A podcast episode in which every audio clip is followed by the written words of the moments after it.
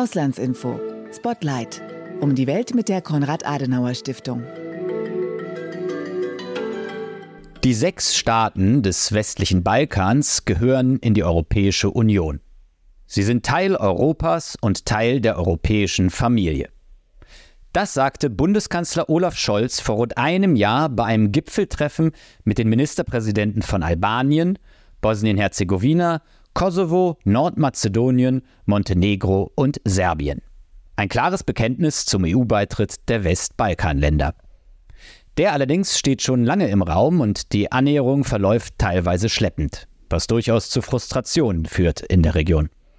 Mitte Oktober steht ein weiteres wichtiges Gipfeltreffen an. Im Zuge des sogenannten Berliner Prozesses kommen in der albanischen Hauptstadt Tirana die Staats- und Regierungschefs der Westbalkanstaaten sowie hochrangige Vertreter von EU-Institutionen und Ländern zusammen. Ich spreche in dieser Podcast-Folge mit Tobias Rüttershoff über den Stand der EU-Integration der Westbalkanstaaten und über eben diesen Berliner Prozess. Wir sprechen über die größten Herausforderungen für die Westbalkanländer auf ihrem Weg in die EU und darüber, warum ein Beitritt nicht zuletzt vor dem Hintergrund russischer und chinesischer Einflussnahme im geostrategischen Interesse Europas liegt. Und wir sprechen natürlich über die jüngsten Spannungen in der Region und deren potenzielle Auswirkungen. Tobias Rüttershoff lebt seit mehreren Jahren in Albanien und leitet dort das Auslandsbüro der Konrad-Adenauer-Stiftung. Mein Name ist Fabian Wagner. Herzlich willkommen zu einer neuen Folge von Auslandsinfo Spotlight.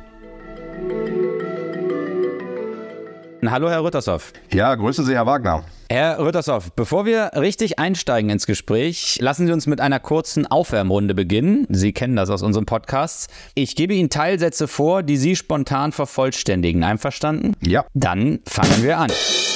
Wenn ich die aktuelle Situation auf dem Westbalkan mit einem Satz zusammenfassen sollte, würde ich sagen. Sicherlich schwierig wie lange nicht, aber dennoch noch Hoffnung, dass wir weiter voranschreiten können auf dem Weg zur europäischen Integration. Das größte Hindernis auf dem Weg der Länder der Region in die EU ist innerstaatlich Korruption, aber natürlich auch der Streit untereinander. Was mir an der Region am meisten gefällt, ist die Offenheit der Menschen und der Wille, Teil der Europäischen Union zu werden. Herr Rittershoff, vielen Dank für die ersten Einschätzungen. Am 16. Oktober findet im Rahmen des sogenannten Berliner Prozesses in der albanischen Hauptstadt Tirana das neunte Westbalkan-Gipfeltreffen der Staats- und Regierungschefs statt. Äh, die Außenminister haben sich ja bereits vor wenigen Tagen getroffen. Nun ist die Lage in der Region aktuell sehr heikel. Grund sind zunehmende Spannungen zwischen Serbien und dem Kosovo. Jüngst lasen wir von Angriffen auf kosovarische Polizeikräfte durch serbische Militante im vorwiegend von ethnischen Serben bewohnten Nordkosovo. Die Tagesschau schrieb auf ihrer Internetseite vom schwersten Zwischenfall in der Region seit Jahren. Zudem gab es Berichte, nach denen Serbien an der Grenze zum Kosovo Truppen zusammengezogen hat. Für wie gefährlich, Herr Rüttershoff, halten Sie die aktuelle Situation? Also ich denke sicherlich, dass man in den letzten Monaten auch gesehen hat, dass im Vergleich auch zu den letzten Jahren die Situation deutlich angespannter auch ist, gerade zwischen äh, Serbien und Kosovo. Und ich glaube, das sieht man nicht nur daran jetzt an dem aktuellen ja, Verlegung von Truppen, die übrigens ja schon wieder zurückgezogen wurden, auch nach Intervention unter anderem äh, der EU, Deutschlands und äh, der Amerikaner, wo da klare Warnungen ausgesprochen wurden, dass man das ja bemerkt hat, dass es dort zu Truppenaufmarschen gekommen ist und dann im Nachgang auch Rückzugsbewegungen stattgefunden haben. Aber darüber hinaus gab es das ja in den letzten Jahren öfters. Und wir sehen einfach, dass quasi, ja, die, die Fortschritte, die wir vielleicht in den Jahren zuvor hatten, gerade auch was Integration anging, was, was Aussöhnung anging, was auch, ja, quasi Integration der Serben im Nordkosovo ähm, vielleicht anging, ähm, dass das so ein bisschen wieder in Frage gestellt wird. Was natürlich auch mit der allgemeinen weltpolitischen äh, Situation äh, zu tun hat. Und ich glaube, es ist klar, dass ja der Einzige, der in der Situation davon profitiert, Putin ist, gar nicht mal ja vielleicht die, die Situation der Menschen vor Ort. Einfach weil es dann sozusagen Unruhe innerhalb der Region und äh, auch innerhalb Europas gibt. Genau, weil wir sind sicherlich natürlich äh, durch viele, viele andere Sachen äh, in der Welt gebunden. Natürlich der russische Angriffskrieg auf die Ukraine, jetzt am Wochenende natürlich auch der terroristische Angriff der Hamas auf, auf Israel. Und da ist ja die Region der, der Kosovo oder die Lage vor Ort natürlich noch ein weiterer, ich sag mal, Brandherd oder Unruheherd, den wir, glaube ich, ja, wo, glaube ich, Ruhe sein muss oder wo man schauen muss, dass man da wieder die Ruhe reinbringen kann. Nun habe ich schon auf das Gipfeltreffen am 16. Oktober Oktober hingewiesen. Die jüngsten Entwicklungen zwischen Serbien und äh, dem Kosovo, werden die jetzt dieses ganze Gipfeltreffen Ihrer Ansicht nach überschatten? Also ich hoffe nicht. Also natürlich ist es klar, dass gerade auch in den, in den Medien das natürlich im Vordergrund steht. Wenn ich jetzt mal zurückschaue auf den Außenministergipfel äh, vom vergangenen Freitag, da war das natürlich das prägende Thema, was dann auch medial rezipiert wurde. Äh, die Tatsache, dass Frau Baerbock auch da sehr stark, klar, sehr starke, klare Worte geredet hat Richtung, Richtung Serbien. Andererseits zum Beispiel der serbische Außenminister dann nicht mit aufs Familienfoto gegangen ist. Also das ist natürlich rezipiert worden. Aber ich denke, dass es auch wichtig ist zu schauen, dass ja eigentlich konkrete Themen besprochen werden sollten und besprochen wurden auch für die Menschen des Westbalkans, gerade im Bereich des Berliner Prozesses. Also wirklich konkrete Sachen, Themen, die die Menschen, die die Region voranbringen, auf dem Weg in die europäische Integration. Und damit meine ich Sachen wie Anerkennung von Berufsabschlüssen, Verbesserung der Mobilität und dergleichen, wo man einfach sagen kann, das sind sichtbare und auch fühlbare Dinge für die Menschen, dass sie näher an die Europäische Union heranrücken. Herr Rüdeshoff, dieses Gipfeltreffen der Staats- und Regierungschefs ist ja Teil des sogenannten Berliner Prozesses. Ich habe in der Einleitung schon ein paar Sätze zum Berliner Prozess gesagt, würde Sie aber dennoch bitten, noch einmal zu erläutern, was es damit genau auf sich hat. Was also ist der Berliner Prozess, Herr Rittershoff? Also der Berliner Prozess ist ein politischer Dialog an eine Initiative zur Förderung der Zusammenarbeit zwischen den Ländern in der Region des westlichen Balkans und der Europäischen Union. Und dieser wurde 2014 von der damaligen Bundeskanzlerin Angela Merkel maßgeblich ins Leben gerufen und zielt halt darauf ab, die Stabilität, Sicherheit und wirtschaftliche Entwicklung in der Region zu fördern und die Annäherung der beteiligten Länder an die EU zu unterstützen. Und dabei gibt es dann im Rahmen dieses Berliner Prozesses verschiedene Initiativen, die darauf abzielen, die Zusammenarbeit zu fördern. Das ist zum Beispiel die, der Jugendaustausch, das ist die Verbesserung von äh, Transportkonnektivität oder auch die politische Kooperation innerhalb dieser Region.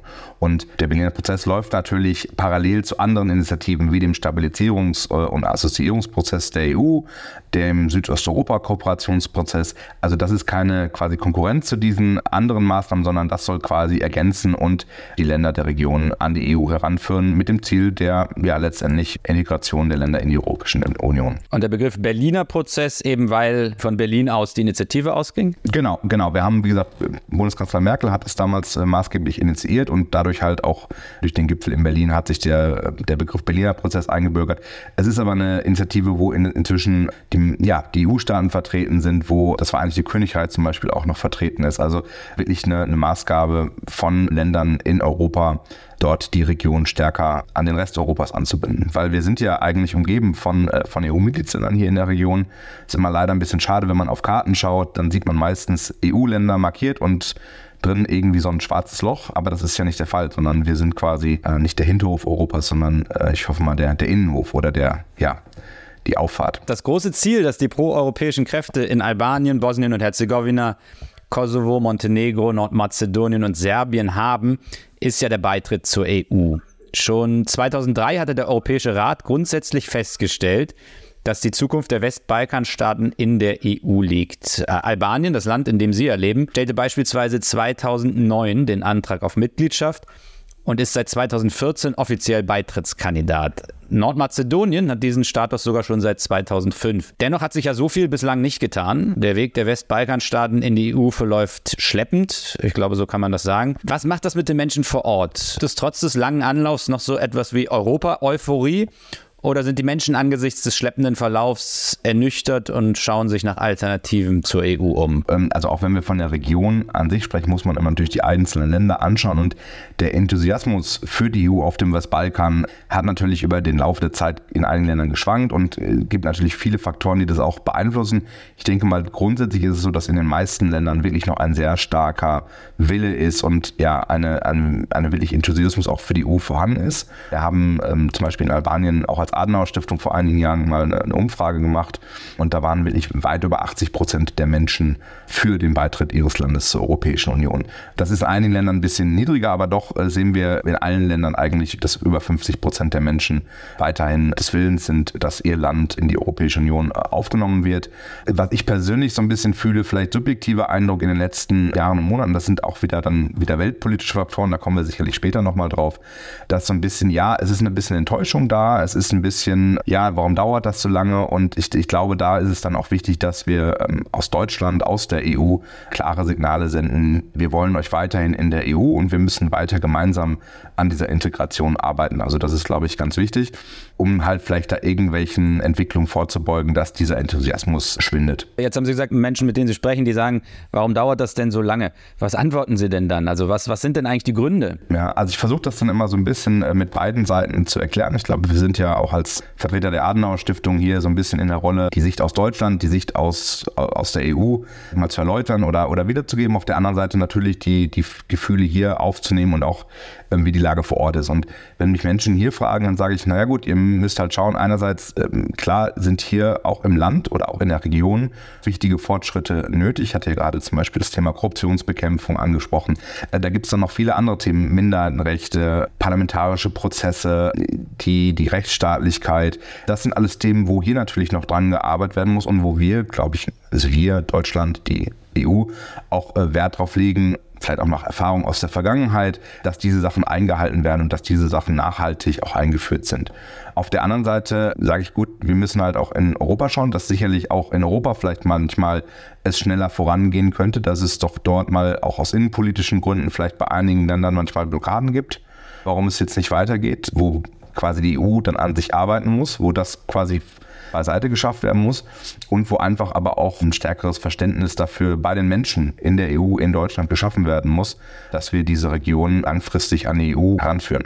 Herr Rödershoff, warum ist es denn aus Ihrer Sicht wichtig, dass der Beitrittsprozess erfolgreich ist? Also warum wäre es aus Ihrer Sicht sowohl im Interesse der Länder selbst als auch im Interesse der EU, dass die Staaten des Westbalkans Teil der Europäischen Union werden? Also ich glaube, das ist einfach ganz klar geopolitisch. Ich hatte hier gerade schon mal erwähnt, wir sind äh, umgeben äh, von Ländern der Europäischen Union und natürlich wissen wir alle aus historischen Gründen und natürlich, wie wir es ja auch äh, aktuell gerade wieder sehen mit den, mit den Streitigkeiten unter anderem zwischen Serbien und, und Kosovo, die, die Region des Balkan ist ja historisch auch immer ein ja, ein, ich will nicht sagen Unruheherd, aber ein, ein Ort gewesen, wo politische Instabilität wäre. Und ich glaube, da ist es wichtig zu sagen, wir wollen diese Region in die EU äh, langfristig integrieren. Wir wollen einfach dafür sorgen, dass hier auch ein langfristiger Frieden in der Region, äh, ein gemeinsames Miteinander der Völker der Region stattfindet und dass auch natürlich dann wirtschaftlicher Fortschritt eintritt, dass sozusagen sich die Lebensbedingungen der Menschen hier verbessert und dass wir sozusagen dann auch als EU dort besser angebunden sind und äh, den besseren Austausch haben. Und viele Menschen hier aus der Region haben ja exzellente Verbindungen in die Länder der Europäischen Union, weil dort Familienangehörige wohnen, weil sie dort selber lange Jahre gelebt haben. Also die Menschen fühlen sich ja europäisch, die wollen in die Europäische Union hinein. Und ich glaube, das muss man gerade in heutigen Zeiten auch aufnehmen, dass dieser Wille da ist, dass die Menschen äh, dann Teil der EU werden wollen. Jetzt haben Sie eben schon auf die Geopolitik hingewiesen, die ein Argument für einen Beitritt der Länder des Westbalkans in die Europäische Union ist.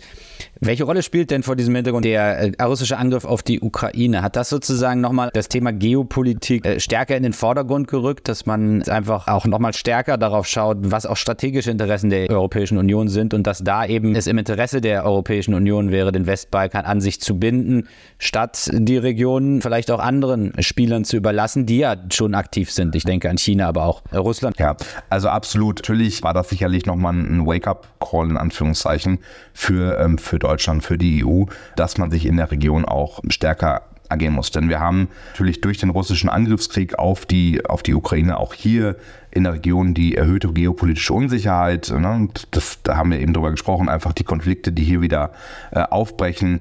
Ob die jetzt irgendwie gesteuert sind, das bleibt mal dahingestellt, aber dass das trotzdem natürlich die Unsicherheit hier auch in der Region und auch die Angst vor Krieg wieder gewachsen ist, ist, glaube ich, äh, ziemlich klar. Und Sie sagen ja selber auch den, den Einfluss von dritten Akteuren, die bereits in der, in der Region aktiv sind, äh, Russland, China zum Beispiel, äh, aber auch die Türkei die zum Beispiel auch in Albanien äh, historisch natürlich äh, sehr verbunden ist, dass solche Akteure, die, die Golfstaaten natürlich auch äh, mit Investitionen, dass die natürlich hier auch ihre Möglichkeiten sind, was ja auch in gewissem Grade legitim ist, dass man hier investiert und, und hier aktiv ist. Aber ich glaube, dass für uns als Europäer da auch wichtig ist, äh, wieder stärker Präsenz zu zeigen, stärker auch auf dem Weg der Integration voranzuschreiten und ja, die, die Region stärker an Europa zu binden. Was vielleicht auch nochmal so ein spannendes Thema ist im, im Beitritt auf ja, EU-Integration vis-à-vis Krieg in der Ukraine. Da war natürlich so die Entscheidung der EU, die Ukraine und Moldau jetzt zu Beitrittskandidaten zu machen, die Menschen hier waren oder auch die Politik war in meinen Augen nicht dagegen, weil wir haben gerade in Albanien eine sehr starke Unterstützung auch der Ukraine. Das, das ist nicht der Fall gewesen. Aber was schon so ein bisschen war, dass man gesehen hat, okay, ähm, das geht jetzt für die Ukraine sehr schnell und wir haben uns über Jahre abgemüht. Und ich glaube, dem, dem Eindruck muss man so ein bisschen entgegentreten, dass man einfach sagt, ja, wir, wir sind jetzt hier wieder verstärkt aktiv und die Region ist uns wichtig. Und wir gehen da weiter gemeinsam voran. Jetzt haben Sie schon angesprochen, dass man dem entgegentreten muss. Und eine Möglichkeit wäre ja beispielsweise das Gipfeltreffen am 16. Oktober in Tirana. Welches Signal sollte aus Ihrer Sicht von dem Gipfeltreffen des Berliner Prozesses ausgehen? Also ganz wichtig, in, in meine Hoffnung ist oder mein, mein Wunsch wäre, dass ein starkes Signal der Zusammenarbeit, des Dialogs und des Engagements für die Zukunft der Westbalkanländer und der Bevölkerung von diesem Gipfel am 16. Oktober ausgeht. Ganz konkret einmal den, die Förderung des, des Dialogs, also ne, dass man einen Austausch hat zwischen den Staats- und Regierungschefs und auch konkrete Themen bespricht, die den Menschen in der Region weiterhelfen, dass wir auch eine klare Verpflichtung und eine klare Zusagen auch für den Weg der EU-Integration haben, dass wir eine Bekräftigung dieses Prozesses haben, die Unterstützung auch der EU-Mitgliedsländer und der EU äh, für die Region, aber dass auch klar eine, natürlich eine klare Aussage ist zur Förderung von Reformen, zur Umsetzung auch der Kopenhagener Kriterien. Das ist ja auch ganz wichtig, wenn wir schauen, neben dem Bilanzprozess dann wirklich den, den offiziellen EU-Beitrittsprozess, dass wir natürlich auch die Kopenhagener Kriterien hier umsetzen äh, auf dem Weg in die EU. Können Sie vielleicht kurz Kopenhagener Kriterien nur einmal kurz erklären? Genau, die Kopenhagener Kriterien sind ja festgelegte Regularien. Das ist organisiert in ja, sogenannte Cluster oder Chapter für den Beitritt eines Landes zur Europäischen Union. Das sind dann wirklich sehr äh, in verschiedenen Feldern, natürlich ganz wichtig Rechtsstaatlichkeit, aber auch anderen Themen wie Kultur, oder Mobilität, wo einfach EU-Recht, der EU-Acquis, also der Rechtsstand der Europäischen Union, übernommen werden muss und natürlich auch angewandt werden muss. Und das sind natürlich, wenn man sich das mal anschaut, das sind natürlich Hunderttausende von Seiten von äh, Verordnungen, Gesetzen und so weiter. Also auch eine große Herausforderung für die Länder, das einfach auch ja, Manpower-mäßig sozusagen umzusetzen ähm, mit ihren Administrationen. Aber das ist quasi ja der offizielle ja, Weg in die EU. Und da muss man quasi auch nochmal drauf drängen, dass das natürlich zu erfüllen ist. Das ist, glaube ich, allen, ähm, allen klar, dass das, dass das erfüllt werden muss für den Beitritt in die EU. Herr Rüttershoff, zum Abschluss, trotz der Spannung, über die wir ja auch ganz am Anfang gesprochen haben, was sind denn Entwicklungen, die Ihnen Hoffnung machen, dass das letztendlich auf dem Weg der Westbalkanstaaten in die EU, dass das dann letztendlich erfolgreich ist? Also ich bin jemand, der vielleicht das Glas immer halb voll sieht, anstatt halb leer. Und deswegen bin ich, bin ich optimistisch, dass die Länder des Westbalkans will ich auch mittelfristig Teil der Europäischen Union werden. Wir haben auch gerade in den letzten Monaten nochmal von der EU das klare Commitment gehört, von auch den Vertretern Ursula von der Leyen, Miroslav Lajczak, Oliver Hebvaheli, also den Personen, die sich auch dann aktiv mit dem Thema Außenpolitik der EU, Erweiterung der EU befassen, das wirklich ja als Schlagwort sogar ähm, Westbalkan 2030, also dass bis 2030 wir wirklich entweder eine konkrete Perspektive haben oder sogar schon äh, den Beitritt äh, von Ländern der Region zur Europäischen Union. Und genau, die, die Länder haben auch auf dem Weg in den letzten Jahren Fortschritte gemacht. Wir hatten hier für Albanien auch im Rahmen des Beginns der Eröffnung von Beitrittsgesprächen zur Vorbedingungen, die sind auch größtenteils erfüllt worden. Also da, da gibt es Fortschritte, äh, die man sieht, wo man auch sagt, okay, wir geben euch klare Richtlinien vor und dann kommt aber auch eine, eine klare Zusage oder dann kommen klare Schritte von Seiten der EU. Ich glaube, das ist einfach wichtig, dass dann von beiden Seiten auch Zusagen eingehalten werden. Und gerade natürlich das Thema regionale Stabilität, geopolitische Bedeutung ist, glaube ich, jetzt allen in Deutschland und auch der EU äh, bewusst geworden, dass man doch wirklich die Region nicht außer Acht lassen kann und dass dort ja jetzt auch ein erneutes Interesse für die Region da ist.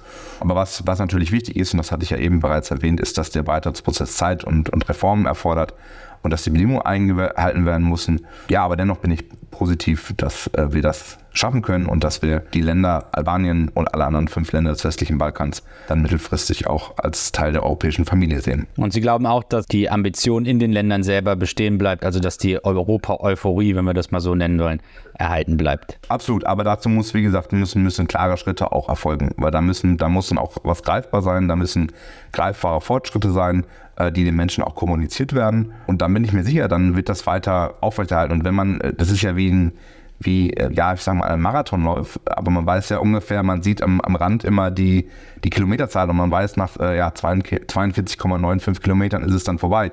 So, und ich glaube, das ist wichtig, dass man dort auch so Zwischenziele setzt, dass man wirklich auch den Menschen immer klar zeigt, okay, wir sind jetzt an dem Stand und das ist jetzt der nächste Schritt, den ihr gehen müsst. Aber dann geht es auch weiter und dann kommt, bekommt ihr von uns auch feste Zusagen, auch Unterstützung, natürlich auch finanzieller Art, diesen Weg zu gehen. Herr Rüttershoff, vielen Dank. Vielen Dank, Herr Wagner. Das war eine weitere Folge von Auslandsinfo Spotlight, dem Außenpolitik-Podcast der Konrad-Adenauer-Stiftung. Wer mehr über die Arbeit der Konrad-Adenauer-Stiftung in Albanien und auf dem Westbalkan erfahren will, kann das auf der Homepage des Auslandsbüros Albanien tun. Der Link findet sich in den Show Notes. Außerdem gibt es dort einen Link zu den Auslandsinformationen, dem Außenpolitikmagazin der Konrad-Adenauer-Stiftung. Vielen Dank fürs Zuhören und bis zum nächsten Mal.